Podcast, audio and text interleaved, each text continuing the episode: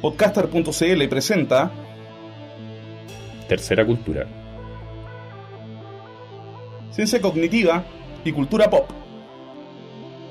Con Remy Ramos y Ricardo Martínez. Hola, bienvenidos a este nuevo episodio de Tercera Cultura, el primer episodio de nuestra temporada 2011 acá en podcaster.cl y en Radio Horizonte. ¿Cómo estamos, Ricardo? Muy bien, Remy. Excelente. Sí, hay que hacer, hay que hacer esa salvedad. Este es el primer capítulo de nuestra nueva temporada, pero además, claro, lo están escuchando en la radio como primicia. Después va a subirse a nuestro canal, obviamente. Bueno, estamos muy contentos de que den la oportunidad a los podcasts de pasarse por la radio abierta. Eh, el podcast es una radio que es cerrada, que es una radio con acceso desde internet. Y bueno, la idea es que hagamos un podcast lo más entretenido posible y podamos compartir con gente que quizás nunca ha escuchado este programa.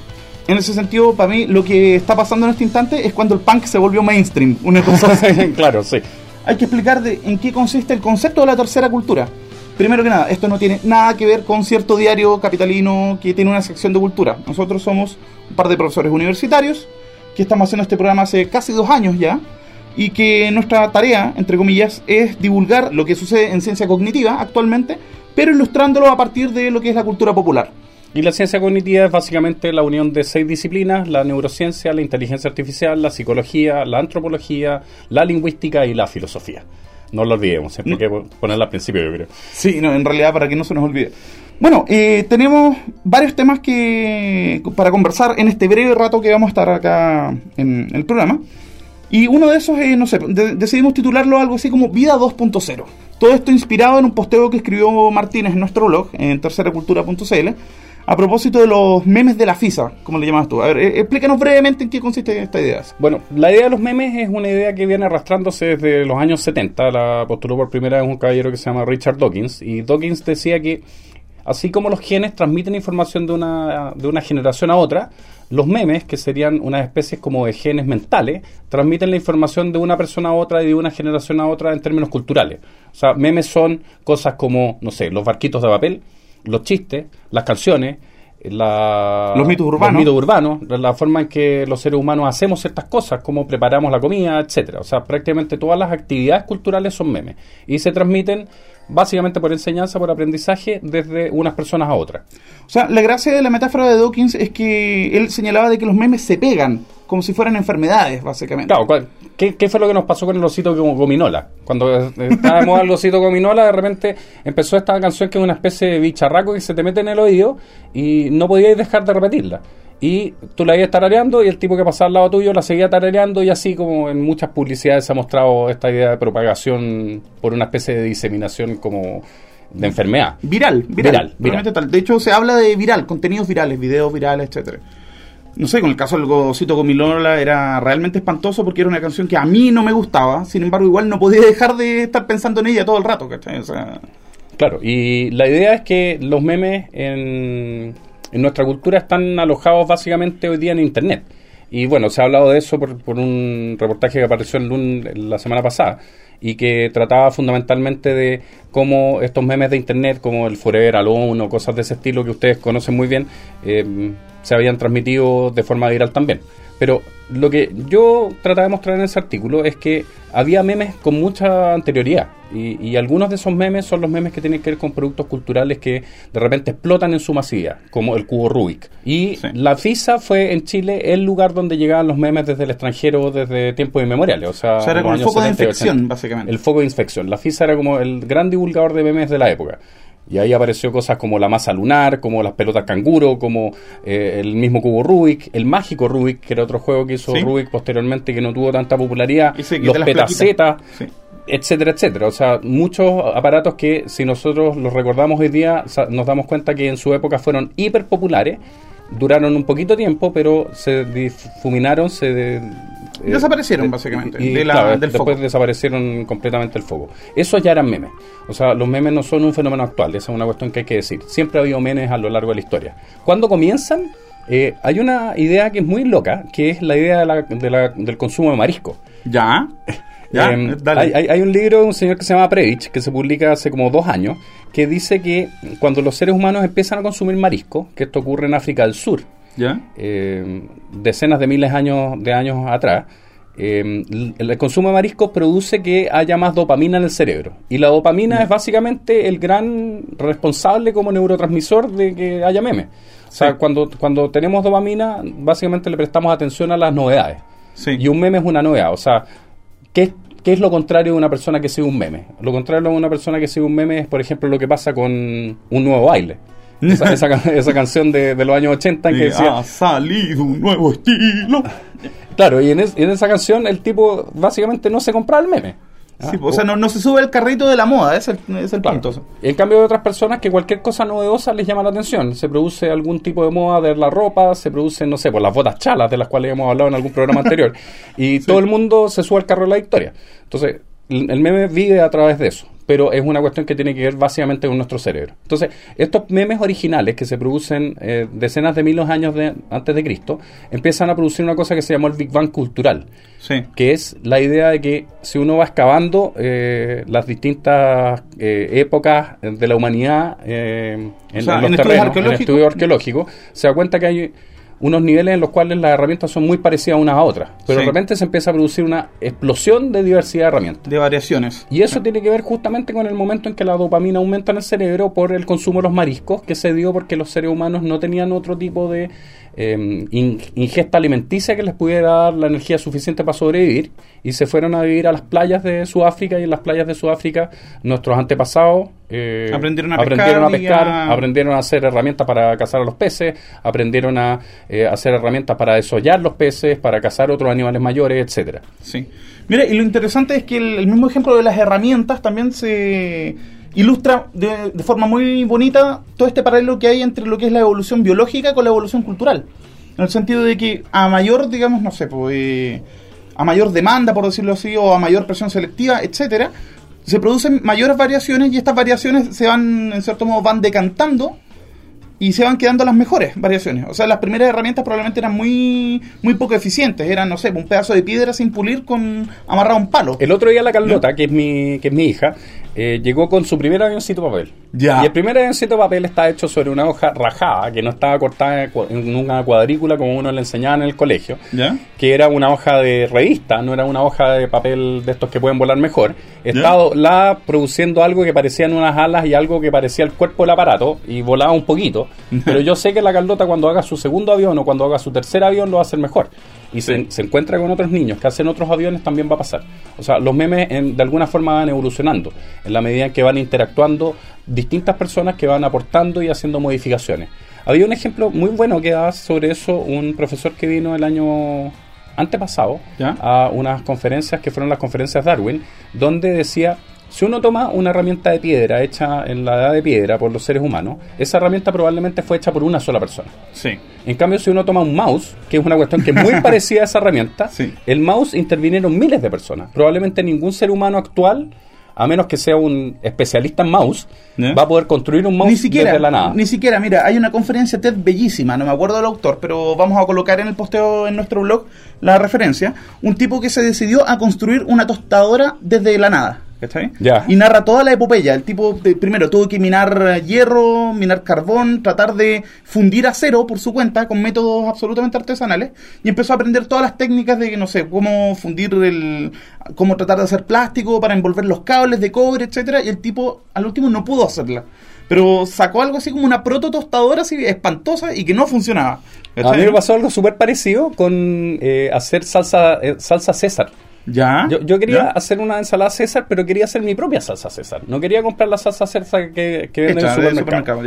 Y dije, bueno, voy a bajar la receta. La receta era enorme, tenía un montón de cosas, no sé, cebolla, eh, cuestiones, vinagre, aceite, otras cosas más raras. Y había un ingrediente que era muy difícil de hacer, que era... ¿Cardamomo? No, que era otra salsa. Ya ah, es, como una meta salsa entonces. Es una meta salsa la salsa César. la salsa base que tiene es la que se llama Worcestershire Sauce. Ah, ya. Que es la, que es la llamada salsa inglesa acá. Ya. Y claro, yo me costó, un montón descubrir que acá en Chile le decían salsa inglesa. Entonces dije, bueno, tengo que descubrir las recetas de esa otra salsa, que a su vez tenía muchos más ingredientes. Y dije, bueno, conseguiré la Worcestershire Sauce y la haré. O sea, mi salsa César no estaba hecha desde cero tenía un ingrediente que ya estaba fabricado. Entonces, la cultura que vivimos hoy día es una cultura en la cual todas las cosas ya están hechas por otros y nuestros avances culturales, las cuestiones que hacemos, las actividades que realizamos, los inventos y los hallazgos que encontramos, están basados en otros hallazgos previos que permiten que vayamos subiendo una especie de escalera de evolución, de evolución cultural y evolución tecnológica fundamentalmente. Sí.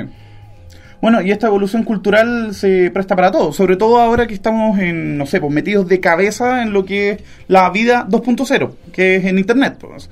Por ejemplo, piensa tú cómo se transmitían los mitos urbanos en, en los años 80, por ejemplo, cuando tú eras... De boca en boca. Boca en boca. Y las historias iban variando de a poco, etcétera, ¿cierto? O sea, en cambio hoy en día, ¿qué es lo que pasa con los mitos urbanos? Se de- desplazan por internet a velocidades inverosímiles. y se replican por en cantidades y cantidades. O sea, piensen ustedes en las cartas cadena, por ejemplo. Resulta que muy poca gente se acuerda de que sí existían cartas cadena cuando nosotros estábamos chicos. Claro, en y que eran cartas llamado que te correo decían- caracol. Exacto, y que decía, bueno, mándale esto a 10 personas más y con, no sé, pues me acuerdo que una vez me llegó uno que venía con una moneda de a peso, no sé para qué era, para la suerte, una cuestión así. Bueno, el punto con eso es que, no sé, por todas estas dinámicas de transmisión cultural que existen hoy en día, en, Twitter y en Facebook han provocado una explosión, para bien o para mal, ¿ya? De, tonteras. O sea, piensen, cuando nosotros teníamos que hacer tareas, cuando chicos, teníamos, la única opción que teníamos era ir a la biblioteca y sacar uno o dos libros, y teníamos acceso a muy poca información que era inexacta y sesgada. En cambio, lo que pasa ahora es que tenemos acceso instantáneo a montones y montones de información, también inexacta y sesgada, ¿cachai? Claro, yo le suelo decir a mis alumnos en clases que si está en papel, está en internet. Y eso es algo que en general la gente no, no tiende a no saber. O sea, no se sabe que están todos los libros en internet. O, o un porcentaje altísimo. Google tiene escaneados del orden del 10% de todos los libros que se han publicado en la historia. En la historia de la humanidad. En la historia de la humanidad. O sea, no estamos hablando de los libros publicados en los últimos 10 años o en los últimos 20. Estamos hablando de todos los libros. Y eso significa en general que estamos mucho más conectados y por lo tanto hay mucha más interacción. La interacción es la clave del desarrollo de los memes cuando los memes evolucionan. O sea, si hay muchos niños haciendo avioncitos de papel uno al lado de otro, los avioncitos van a mejorar exponencialmente. Sí. Si hay un par de niños van a mejorar a una velocidad mucho más lenta. Y eso es justamente lo que hace que en la época actual, con estas superconexiones, donde tenemos relaciones con centenares de personas al mismo tiempo, por Twitter o por Facebook o por las otras redes sociales, los memes vayan a una velocidad enorme. Yo, por ejemplo, de repente cuando aparece un trending topic en Twitter, se me ocurre la idea de poner alguna frase inteligente o curiosa o divertida. Pero antes de tirarla siempre hago el rastreo de si esa frase ya la dijo alguien antes. Y es muy difícil que uno encuentre una frase o algo que ya no haya dicho alguien antes sobre ese mismo trending topic. En general se empiezan a replicar las cosas y ese, bueno, Sí. es uno de los problemas. Hay mucho ruido de fondo también. Bueno, y para mí, no sé, uno de los mejores casos que con lo que uno puede explicar esta idea, ¿cachai? Es el, el caso de esta canción espantosa de Rebecca Black, que bueno, a mí me cargó, a ti te gustó, tengo entendido. Por supuesto, me gustó. Lo, lo, lo, lo mejor. Bueno, esta canción de Rebecca Black llamada Friday, que no sé, pues ya creo que en un par de semanas tenía cientos de covers. eh, de hecho, hay un cover co- hecho por Bob Dylan, ¿cachai? De- o sea, por Bob Dylan, que diga, perdón, disculpen el exabrupto. Eh, estilo Bob Dylan, estilo Justin Bieber, estilo etcétera, ¿ya? Hay un montón de macros de imágenes, o sea, estas imágenes con subtítulos como las que se hacen de los gatos, etcétera. Y no sé, pues si uno se mete a un sitio como por la puta, uno, no sé, pues encuentra de que es el meme del momento, en este instante. Claro. Bueno, Y por lo tanto, ese es nuestro fricazo de la semana. Sí, pues entonces vamos a ir con Friday de Rebecca Black. Todo lo que podamos aguantar acá en Tercera Cultura.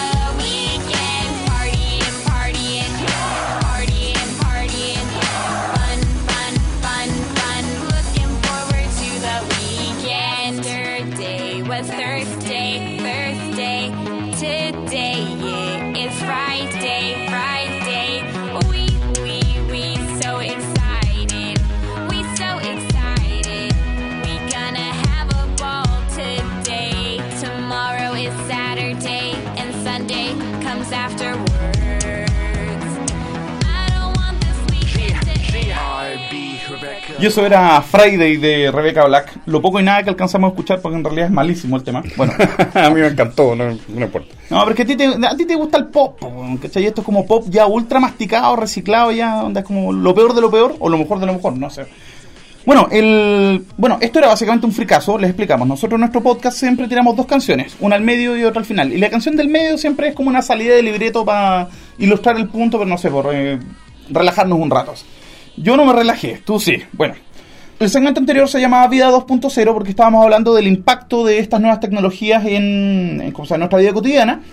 Y de lo que vamos a hablar ahora es sobre ciencia 3.0. ¿Por Claro. qué 3.0? Eso quiero que me lo explique, o sea, de partida. Sí, 3.0. A ver, yo tengo una imagen mental sobre este tema. El 1.0 podríamos decir que es la internet en la cual los humanos van a buscar cosas a los computadores. Y básicamente ya. lo que hay una, es una interacción entre el humano y el computador donde el humano hace ciertas cosas apoyándose en los computadores. El 2.0, los humanos ya no interactúan solo con los computadores, sino que interactúan entre sí. O sea, la relación no es de humano a computador, sino que de humano a humano. O sea, redes sociales, Twitter, Facebook. redes sociales, etcétera. Twitter, Facebook, blogs, podcasts, etcétera. Y el 3.0 sería lo que, lo que estaría comenzando en este momento, que Sí. es donde los computadores van a interactuar con los humanos. Vale decir, los computadores van a buscar cosas en los humanos, les piden cosas. Y lo más natural de eso, las aplicaciones más típicas son las aplicaciones de spam, las aplicaciones que hacen rastreos de datos, las aplicaciones que hacen perfiles, por ejemplo, saber qué tipo de cosas te gusta. Una, una aplicación 3.0 típica sería, por ejemplo, las recomendaciones de libros de Amazon Sí. o las recomendaciones de música que te hacen las FM, donde tú pones tu listado de música y según lo que estás escuchando te dice, ah, también te debería gustar esta otra cosa. Sí. En general, todos los tipos de recomendaciones funcionan muy así. Además que, bueno, esta cosa del sentiment analysis que le llaman también, de echar a correr un robot y de peinar internet buscando qué opina la gente sobre. Hay un ejemplo que es maravilloso que vamos a poner en el blog. Recuerden que en nuestro blog nosotros respaldamos todas las cosas que estamos diciendo con artículos científicos o con artículos de blogs. Y en este blog lo que vamos a poner es fundamentalmente una aplicación que hay en Twitter, que es una que hicieron unos investigadores norteamericanos que capturaron como 300 millones de tuiteos en un año y fueron viendo por análisis de sentimiento, que fundamentalmente es decir si el estado de ánimo de la oración es un estado de ánimo de alegría, de tristeza, de enojo, cómo iba evolucionando a lo largo del día, sintetizaban en un día todo lo que había pasado en un año en los Estados Unidos. Y mostrando también la cantidad de videos que andaban circulando. O sea, cuando en California estaban metiéndose todo el mundo a Twitter, aparece California más grande. Y cuando California están contentos, aparece como en verde. Y cuando están más tristes, aparece en rojo. Y lo curioso era que a la hora de inicio del día, la gente en general partía bien. Como a las 10 de la mañana estaban todos enojados. Después al mediodía volvían a estar bien. A las 3 de la tarde estaban de nuevo todos enojados. Y cuando llegaba la, la tarde tarde y ya habían salido la- del trabajo, volvían todos a estar bien. Y esto iba circulando de una forma muy muy bonita. Es un video que está en YouTube y que vamos a poner. Y eso es básicamente un 3.0, porque en el fondo lo que está haciendo es buscar lo que tú estás haciendo, ver cuál es tu patrón de acción y según eso actuar en consecuencia. Entonces los computadores van a buscar a los seres humanos hacer ciertas cosas. Y por último vendría el 4.0, que es donde los computadores ya ni siquiera pescan a los humanos y se relacionan solamente entre sí. O sea, a los Skynet, onda A los. Skynet, claro. Y nosotros simplemente somos unos tipos que rajuñan un poco lo que está pasando en Internet, pero la mayor parte del trabajo corre por otra cuenta. Sí. Bueno, respecto a esto de la ciencia 3.0, igual mencionamos al principio de que la ciencia cognitiva, esta disciplina a la que nos dedicamos nosotros, eh, se compone de seis disciplinas que se juntaron, digamos, para tratar de explicar cómo funciona la mente. Y bueno, resulta que precisamente estamos viviendo un momento de cambio en el cual todas estas disciplinas están como empezando a cambiar de paradigma. En el caso de la filosofía, por ejemplo, a mí, pa- para mí lo más sintomático es que los filósofos ya no son estos viejos de biblioteca que conversan solo entre sí, sino que el filósofo hoy en día es un tipo que utiliza tecnología, pero sobre todo tiene que mantenerse informado respecto a qué es lo que está pasando en las otras ciencias también, para no mear fuera el tiesto, ¿cachai? Claro. Y no sé, en el caso de la psicología también se están utilizando muchos modelos computacionales, simulaciones, sobre todo con el campo que se ha abierto para hacer estudios psicológicos en, o sea, en lo que tiene que ver con las comunidades virtuales, precisamente. Claro, o sea, una de las cosas que es más interesante es que cuando uno revisa los artículos científicos que se han publicado en los últimos cinco años, la cantidad de artículos científicos de psicología que se dedican a explicar cómo es Facebook, cómo Sí. nos comportamos en Facebook, cuáles son nuestros patrones, qué pasa con nuestras triples, cuádruples, quíntuples identidades, empieza a ser una cuestión de suma importancia. Sí. Porque hay trolls. Sí, también salió uno muy bonito que, no sé, predice que, que la mayoría de las personas pierde la- a la mitad de sus amigos en cinco años, más o menos. Todo esto haciendo un análisis de cientos de miles de perfiles de Facebook y de su historial. O sea, tomando toda la actividad de Facebook y procesándola para ver, digamos, la, la dinámica de interacción entre usuarios. Claro, entonces, Ciencia 3.0, ¿qué significa en último término? Una cuestión muy sencilla, que hoy día tenemos a nuestra disposición millones de datos, millones, miles de millones de datos que andan circulando y que se pueden descubrir patrones en esos datos. Hoy día se pueden descubrir patrones de comportamiento de las personas que antes no se descubrían. Sí. La conferencia TED más maravillosa, las conferencias TED son unas conferencias que se hacen en California todos los años y donde los tipos más brillantes del mundo van a hablar sobre todos los temas imaginables. La más maravillosa que yo he visto, que es de este año, de marzo del 2011, es una de un tipo que se grabó en su casa durante cinco años para saber todas las palabras que escuchaba su guagua y todas las palabras que decía que le decía a la gente A medida que las iba produciendo. y, y todas las que las que producía la guagua y por lo tanto pude detectar cuál fue la primera palabra que dijo cómo fue evolucionando la palabra de hecho vamos a poner ahora un pequeño fragmento de cómo dice agua la guagua You want water? All right. Bueno eso es el fragmento. Si se fijan comienza diciendo ga ga ga y después termina diciendo water con una pronunciación mucho mejor que la que podría usar yo. Y la otra cosa que hizo es que viendo tuiteos descubrió que así como la guagua reaccionaba a su entorno y el entorno podía describirse con lujo de detalle, también en Twitter reaccionamos al entorno.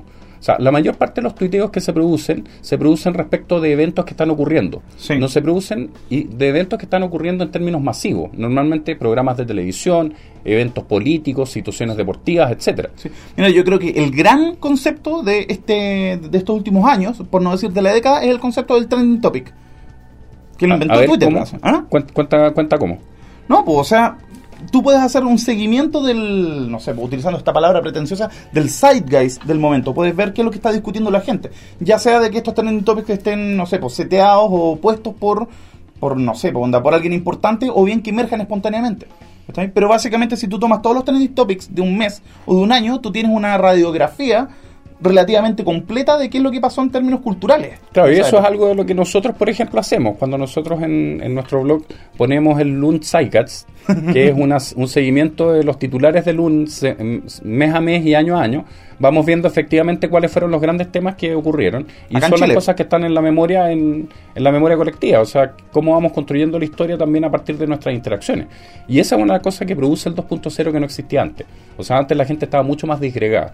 Hay un trabajo notable de unos tipos que se llaman eh, Complex City, que es un- de la Universidad de Londres, que los tipos dicen en uno de sus artículos, vamos a poner el link, que antiguamente las ciudades eran muy simples. Tú vivías en un poblado donde habitaban unos pocos centenares de personas y la mayor parte de tus interacciones en tu vida eran con esos centenares. Pero cuando se inventan las carreteras, tú puedes ir al pueblo al lado y Sí, puedes saber qué cosas están pasando en el pueblo al lado, qué tipo de queso se hace, qué tipo de vestidos tienen, etcétera. Y en ese sentido aumenta la complejidad de la cultura.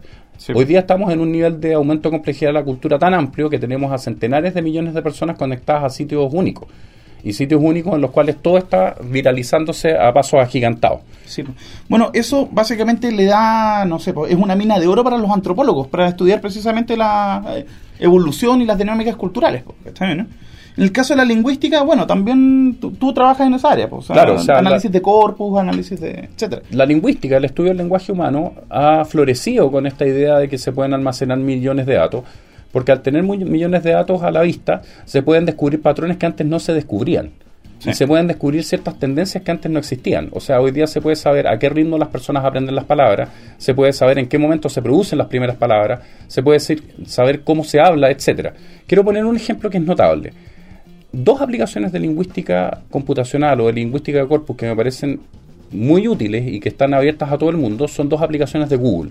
¿Ya? Una se llama Google Trends. ¿Ya? Google. Trends es un almacén que tiene Google de todas las interacciones que se han producido en, de los usuarios con Google haciendo búsqueda. Entonces, si yo busco, por ejemplo, Paulina Rubio o busco Andrea de la Casa, eh, en general se va a notar que yo, que yo busqué eso y va a ir a sumar a las búsquedas de esa persona Sí. o de ese nombre. O sea, imagínense, por ejemplo, la búsqueda del siguiente término, reguleque, que tenía estaba en cero hasta que de repente explota con el caso este de la de la Claro, y el de trending topic de, de Google en el fondo es eh, el, el trends, que es básicamente mostrar cómo se van produciendo las tendencias y en qué momento aparecen las cosas. Un ejemplo muy bueno, si ustedes se meten a, a- a Google Trends, es, por ejemplo, poner la palabra RapidShare contra la palabra casa. Dos sistemas de descarga de archivos. Ya. Y uno ve que RapidShare empieza a subir desde como el año 2000 y tanto, y el 2004, justo a mediados del 2004 o del primer trimestre, pasa a casa. O sea, uno puede decir en qué momento se produjo el cambio de tendencia. Sí. Y uno puede detectar cambios de tendencia sobre cualquier tipo de palabra o sobre cualquier tipo de proceso. Mira, hay uno muy bonito también que es que si tú pones en Google Trends dieta, tú vas a encontrar de que siempre la mayor cantidad de búsqueda es inmediatamente después del verano. Claro, claro, ese, ese tipo de cuestiones. Entonces se puede saber qué es lo que está pensando la gente y evidentemente también hay usos nefastos para esto. Como, como que nos empiecen a vender cosas o cosas de ese estilo. Sí, porque nos bombardean con publicidad, etcétera. Bueno, en el caso de la neurociencia también hay, no sé, lo, lo que está pasando en este instante es que se está empezando a estudiar lo que vamos a llamarle la microcognición. Las técnicas de observación que existían antiguamente, los ence- electroencefalogramas, los- las resonancias magnéticas funcionales, eran sistemas que nos permitían ver el funcionamiento del cerebro pero a un nivel muy general, muy macro. Ahora, el chico Hugo, que es un amigo que está eh, estudiando en Estados Unidos en este instante y que, y que es colaborador con nosotros en el blog, eh, le pasaron un sistema que permite medir con mucha mayor precisión qué es lo que está pasando en el cerebro y sin tener que meter electrodos. ¿ya? Claro, en el fondo puede ir casi neurona por neurona. no, no tanto neurona por Claro. neurona, pero a un nivel cada vez más, más, más preciso. Y resulta que todo esto confluye, digamos, en la sexta disciplina que no hemos mencionado todavía, que es la inteligencia artificial. Claro, la inteligencia artificial es la que en el fondo está empujando toda esta cuestión, que tiene que ver con lo, lo que llamamos nosotros la fuerza bruta. Sí, po. Y, claro, lo, que está pasando es que esta fuerza bruta aparentemente parece que va a hacer emerger una inteligencia de verdad, ¿cachai? Y que es exactamente lo contrario de lo que suponíamos. Siempre se ha dicho de que había, no sé, tres formas de obtener una inteligencia artificial verdadera. O siendo muy buen programador y programando un programa inteligente, cosa que no ha podido pasar, no ha sucedido y no va a pasar tampoco, es muy poco probable que pase. Lo segundo es haciendo programas y sistemas informáticos que vayan evolucionando y que vayan aprendiendo de sí mismos, que es algo bastante más posible, pero lo que va a pasar en realidad, y que yo creo que esto es inevitable, es que lo que va a pasar es que vamos a ser capaces de escanear cerebros completos y capaz de- vamos a ser capaces de simular su funcionamiento. Funcionamiento. Y, eso nos va a llevar a la singularidad. la singularidad. ¿Qué es la singularidad? Este concepto de que en algún momento dado la inteligencia de máquina va a superar a la inteligencia humana. Y eso no tiene por qué ser malo. Bueno, sé que... Pero como dijiste en algún programa anterior, Skynet at portas. Sí, pues, O sea, se eso viene. significa controlados por los computadores y cosas de ese estilo que son como bien terribles. Bueno, por eso la, la gracia de la tercera cultura, y esto como para ir cerrando todo esto que hemos estado hablando, es que mm, la tercera cultura consiste básicamente en integrar los conocimientos, los datos duros de la ciencia, pero también con el aporte de las humanidades. ¿Ya? Porque claro, o sea, un computador, digamos, puede hacer un análisis precioso, digamos, respecto a casi cualquier fenómeno, pero no te puede hablar del significado de, un, no sé, de un poema, por ejemplo. ¿Cachai? Claro. Entonces, no sé, po, siempre ha existido un miedo en las humanidades de que las ciencias se están empezando a comer su, ¿cómo se llama? Su, su campo de acción. Pero en realidad lo que pasa es que las humanidades supervienen sobre las ciencias. ¿Qué significa esto? Que las ciencias, o sea, la- las humanidades en realidad emergen. O sea, lo humano, de hecho, lo mental emerge de lo físico. Entonces no tienen por qué ser vistas como cosas opuestas, sino que en realidad son dimensiones complementarias de la realidad. Claro, y en ese sentido es que eh, queremos poner la canción que cierra, pero antes de eso nos queremos despedir, queremos agradecerles por haber escuchado el programa, a las personas que nos escuchan por primera vez en la Radio Horizonte, y queremos también hacer un par de avisos. Eh, nosotros tenemos un blog, tenemos un podcast que se produce semanalmente, y nuestro, claro, podríamos decir página de Facebook, página de Formspring, etcétera, pero la clave es arroba tercera cultura en Twitter. Y, Y terceracultura.cl también, que es nuestro portal. Claro, y les recomendamos si quieren in- in- ingresar como a esta comunidad o a lo que nosotros estamos haciendo, que particularmente bajen un PDF que hicimos, que es la colección de los artículos que hemos producido hasta, hasta fines del año 2010. Si ustedes entran a terceracultura.cl, en la barra de la derecha, lo primero que van a ver es el Journal of Tercera Cultura, que es esta revista que armamos con nuestros mejores artículos. Bueno, entonces nos despedimos, mandamos saludos a nuestros podcast amigos y vamos a escuchar. Vamos a escuchar Closer to the Heart de Rush, acá en Tercera Cultura, en Podcaster y en Radio Horizonte. Eso. Muchas gracias, saludos, un abrazo. Chao.